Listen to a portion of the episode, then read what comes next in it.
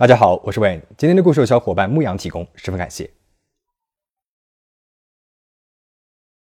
提到民宿，大家一定不会陌生吧？很多人出门旅行，首选的不再是那种传统的酒店了，而是装修的更加有特色、价格也更加经济实惠的民宿。我这一个月呢，在云南旅行，住的也基本上都是民宿。啊，今天我们来讲一个关于黑心民宿的事件。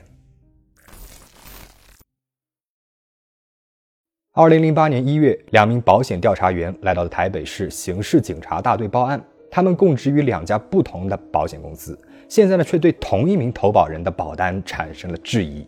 这一名投保人的名字叫梁前昌，三十三岁，于二零零七年十二月十五日向两家保险公司分别购买了总额约为五千万新台币的旅游意外险。但是这个人在投保的隔天就去世了。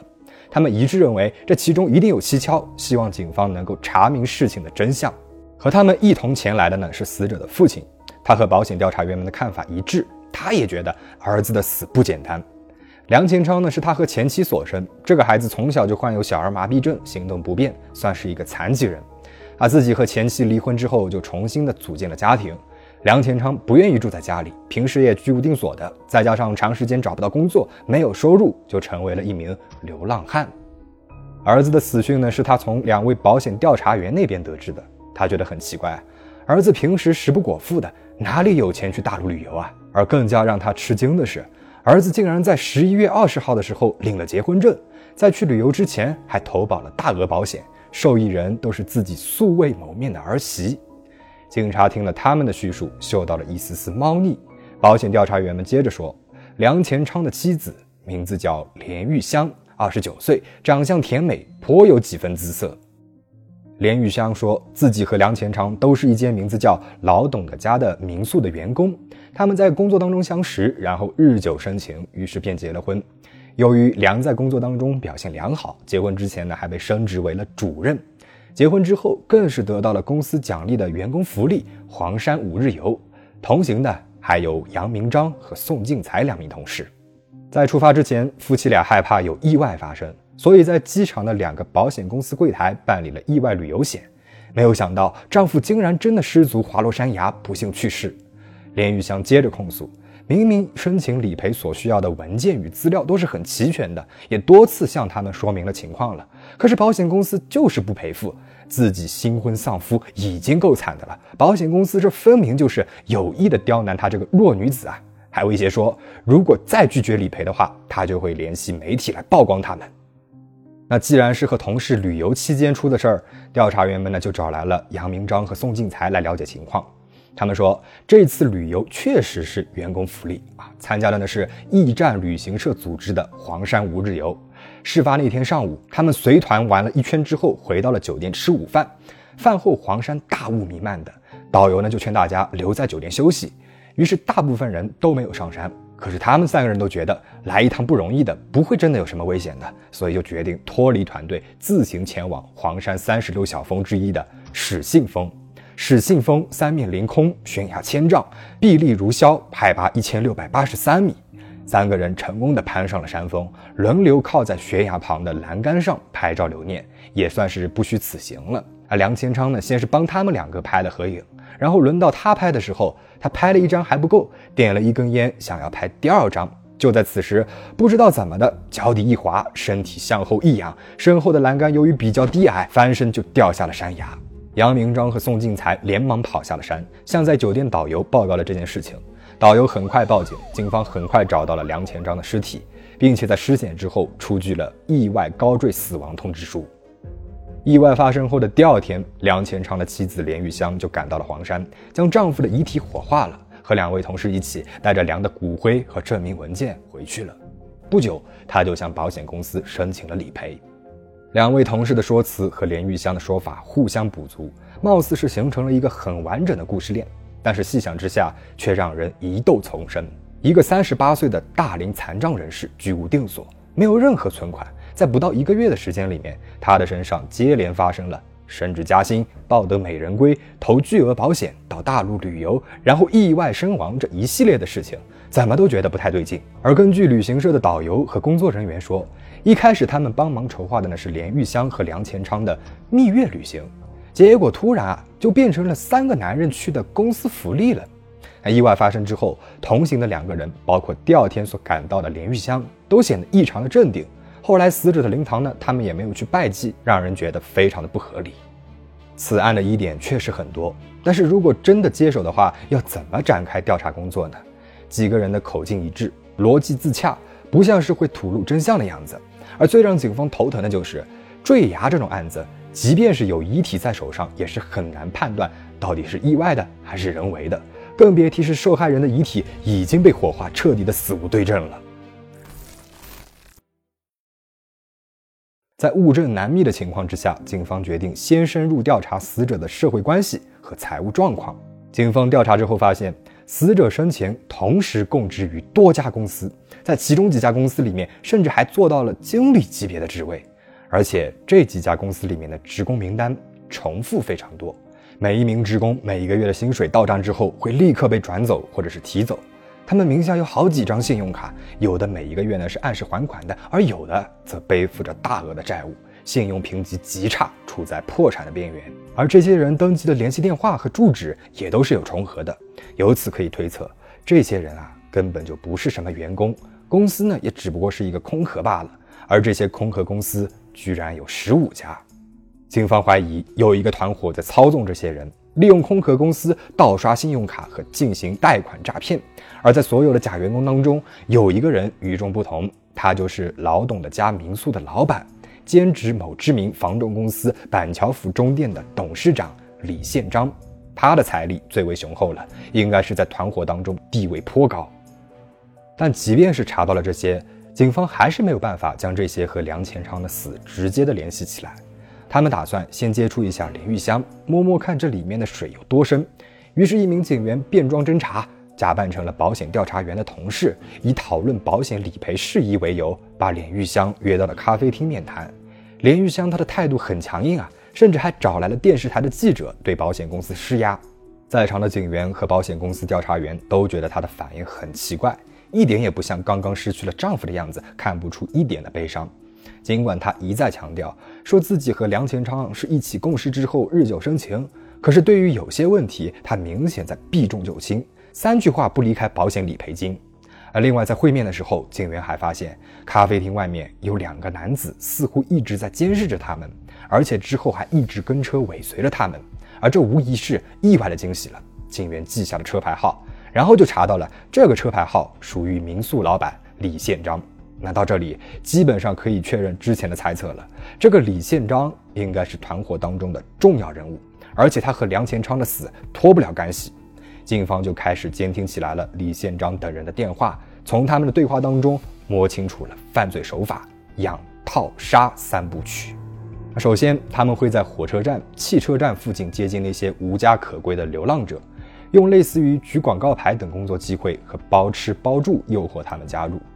流浪者一旦上钩了，团伙就会把他们给控制起来，盗用他们的身份，让他们入职自己手下的公司，再以空壳公司的名义给这些假员工转账发工资，造成他们每个月都有固定收入的假象。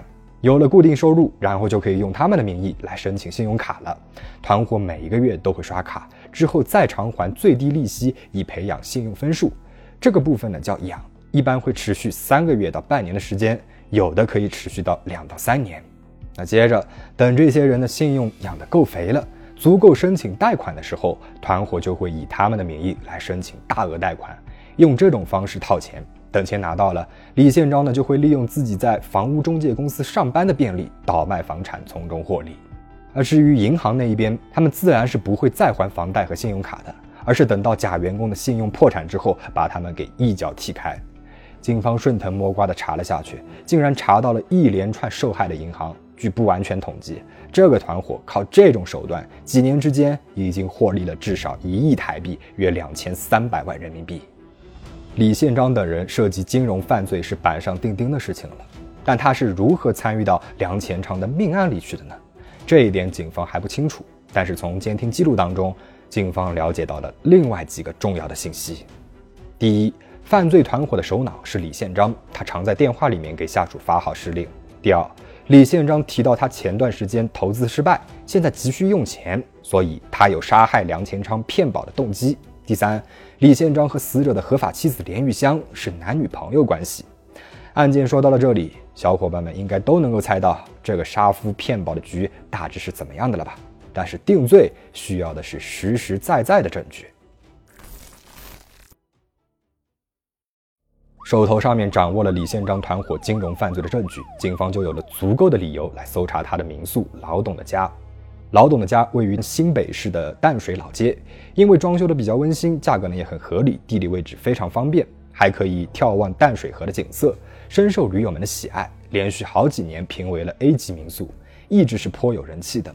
民宿位于老街上一栋建筑的四到七层，四楼呢是办公场所，五到六楼则是民宿房间，七楼是员工宿舍。警方进入之后，在四楼办公室里面找到了申办贷款的金融文件。然后开始逐一的搜查民宿房间，只见房间里面是果然宽敞明亮，装修温馨，一切都很正常。直到来到了七楼，起初的几间房虽然比楼下的要简陋，看得出来是员工宿舍，但是没有异常。只有七零九的房门是被锁着的。警方呢就叫来了工作人员宋进才，他表示这间房只是一个仓库，说什么也不肯开门。我们在开门的过程当中其实不好看，一直在那边转，就是推不动。这间房间是在干嘛？他说仓库啊，仓库。那仓库为什么要锁？警方直觉有一些异样，强行的夺过了他的钥匙。一开门，一阵恶臭扑鼻而来。只见在五平米不到的阴暗空间里，关着五个人，他们个个面色苍白，骨瘦如柴，有的甚至是衣不蔽体。看到有人进来了，他们十分的惊恐，不敢抬头，也不敢出声。警方亮明了身份，拉开了厚重的窗帘，发现他们吃喝拉撒都在这个房间里。只有一张床，枕头和被褥都已经发霉了。其中有一个人躺在床上，病重到无法起身。过了好一会儿，这些人弄明白是怎么回事了，就开始说起了自己的遭遇。原来他们都曾经是散落在台北、新北、桃园等地的街友，也就是流浪汉。李宪章等人说要给他们工作，还包食宿，把他们骗到了民宿来面试，最后就莫名其妙的被关了起来。他们指着房外另外一个看似废弃的、又脏又臭的冰箱说：“这里面放的就是他们的食物。”警方打开了冰箱，发现了被塑料袋包好的一袋袋的粘稠的粥状物，一闻，这分明就是泔水，明显都已经变质发臭了。真的是太讽刺了！在这间 A 级民宿楼下客房干净温馨，游客们高高兴兴的来度过悠闲的假期，完全不知道就在他们的头顶上关着一群被圈养着的人。等他们的价值被吃干抹净，或者是身患重病成了累赘，他们就会被扔到公园里面等死。这些流浪汉有的被关已经两年了，但是他们从来没有想过要逃出去。一是因为从七零九号房间出去的人没有一个是活着的；二来呢，他们本来就流离失所，即便是逃走，要面对的也是风餐露宿的生活，还不如在这里苟活着。而他们都很熟悉宋进才和连玉香，他们两个时常会过来对不听话的街友拳打脚踢，惩罚他们跪着吃馊水。警方马上逮捕了李宪章、连玉香、杨明章和宋进才四名犯罪嫌疑人。另外，他们还在七零九号房间找到了其他十余名流浪汉的证件，猜测受害者可能不止被救出来的这几个人和死者梁前昌。鉴于案情重大。物证呢又少得可怜，几个嫌疑人之间还存在着互相串供的行为。在和检察官商议之后，警方决定对他们四个人同时进行测谎。四人的测谎均没有通过，但是几个人还是坚持着之前的那套说辞。之前呢，我们说过，案发现场在黄山，搜证极其的困难，尸体也已经被火化了，似乎真的是无从查起。但是保险调查员所提供的一组照片让警方发现了破绽。这一组照片由杨明章和宋进才拍摄，当时两个人主动交出了照片，用来佐证死者失足坠崖的说辞。这套照片一共六张，按照时间顺序排列。第一张呢是死者拍的杨宋两个人的合影，而第二、第三张呢则是死者的照片。在杨宋两个人的版本当中，死者正是在拍摄抽烟照的时候不慎失足坠崖的。而第四五张照片则是在死者坠崖之后，案发地点没有了死者的照片，两张照片大致相同，只是角度有些偏差。而最后一张拍的呢，则是史信峰险峻的山势。正是这六张照片当中隐藏着巨大的破绽。试想一下，你和同事在山顶拍照，同事一不小心意外坠崖，你的反应不是吓得不知所措，也不是疯狂的大叫救命，而是举起了相机，完美对焦之后拍出了一张出事地点的风景照。一张还不够，你移动到了另外一个角度，再次拍了一张坠崖之前 vs 坠崖之后的对比照。下山之后，你还意犹未尽的最后拍了一张激情点赞史信峰，感叹大自然真是鬼斧神工，这才通知了警察。这一系列的操作明显不合常理，除非这个人事先就知道了同事会坠崖，知道要留下影像证据，要完整的记录下来这场意外，事后再和保险公司索要理赔金的时候，就能够和自己的证词打配合了。那如果不是这样的话，那么这组照片又该怎么解释呢？在警方不断的对杨宋二人施压的同时，另外一组人正在加紧的审问连玉香。连玉香的心理素质堪比间谍特工，无论警方说什么，他都面无表情的坚持自己的那套说辞，对囚禁虐待街友的事情一问三不知。后来警方告诉他测谎没能够通过，连玉香呢就便从容的改换了一套说辞，他说自己知情，但是没有参与。自己是到了现场之后才被告知的谋杀计划，云云，反正就是把罪责推到了其他人头上，坚持自己只是配合而已。一时间，这连玉香难以攻克。办案的警员呢，就翻看了他的日记和每一条社交媒体的状态，发现他曾经写道：“你在天上过得好不好？我好想你。”调查后发现，这里的你指的不是某一个人啊，而是他曾经养过的一条泰迪犬。而且这连玉香家里面还养了四条泰迪，警方确定心房牢不可破的连玉香最在乎的一定是他的宠物狗们了。于是警员对连玉香说：“你想知道你家的狗都怎么样了吗？”话音刚落，原先冷漠的连玉香瞬间变得焦急和关切起来，她连声问道：“怎么了？怎么了？”警方借此对他开始了晓之以理、动之以情的劝说。他们告诉他。知道他被带走之后，狗狗就没人照顾了。关在家里的话，大概率会被饿死。他们本着珍惜生命的原则，通知了连玉香的阿姨去照顾他的几条狗狗。我们没有视狗命为草芥，而你却视人命为草芥，这样对吗？在得知狗狗安好之后，在警方的灵魂拷问之下，连玉香她哭了，她和盘托出。不久，杨明章和宋进才二人也顶不住压力，供认了犯罪事实。他们说是老板李宪章制定了计划，自己只是工具人罢了，并且交代了团伙内部的组织分工。李宪章是犯罪团伙的首脑，连玉香呢是他的女朋友，杨明章是他的亲戚，而案发当年五十四岁的宋进才原先是一名出租车司机。后来因为生活变故成为街友，被李宪章团伙骗来囚禁之后，因为很听话，再加上办事得力，被吸收成为了内部成员，负责管理街友。犯罪的过程和警方之前推测的大同小异。在梁前昌和连玉香结婚之后，连玉香就开始安排去黄山旅游，并且向旅行社购买了蜜月旅行套餐。在临近出发之前，他害怕了啊，毕竟要动手杀人，他自己觉得没有这个胆量。但是蜜月旅行呢，总不能够带上其他人吧？于是他便将蜜月旅行改为了员工福利，安排宋进才和杨明章两个人一起前往。二零零七年十二月十五日，三个人出发去旅游，连玉香去机场送行，并且在那里购买了价值五千万的旅游意外险，并且嘱咐杨松二人，如果梁前昌没能够顺利回来的话，便可以领取保险金，要他们务必把人给办掉。杨松二人一到黄山就开始观察地形，寻找合适下手的地点。当天的黄山大雾弥漫的，两个人说想要去附近的始信峰拍照，就拉上了梁前昌一同前往。梁不疑有他，杨松二人先是让梁给他们拍照，以降低梁的警惕，然后呢又说要给他拍，还要他摆出帅气的 pose。宋进才在不远处望风，杨明章则举着相机越靠越近，找准了时机，一把将梁前昌给推了下去。至于他们为什么要处心积虑地干掉梁前昌，除了骗保。也因为在梁的名下挂着一堆的烂账，他的信用早就破产了。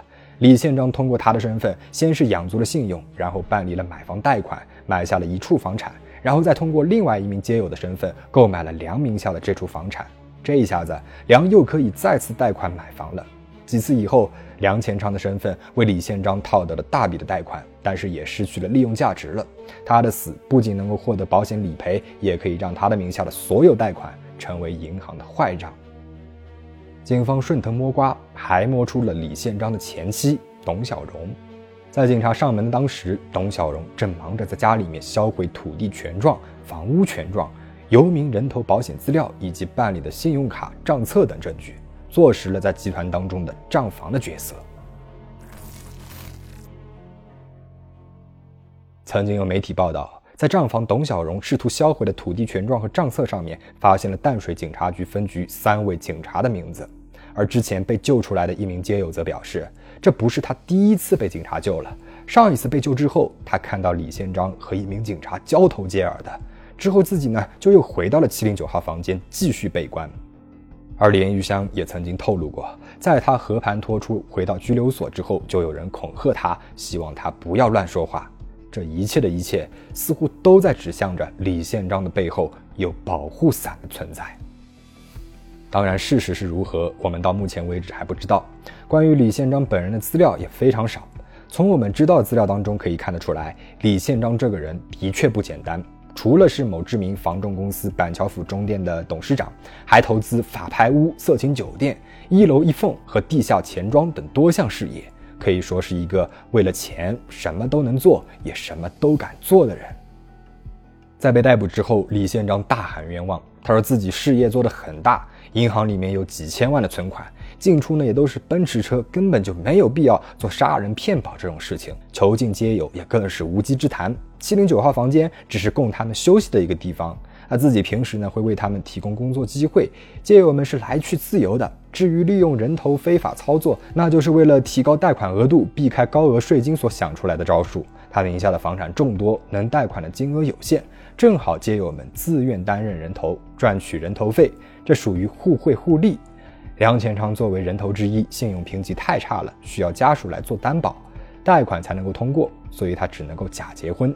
那么至于投保，那是机场被人强行推销才会买的，谁知道这么巧，梁前昌就失足坠崖了呢？总而言之，李县长巧舌如簧，在法庭上面一通辩驳，还说其他三个人是被寻衅逼供才做了假笔录来指证他的。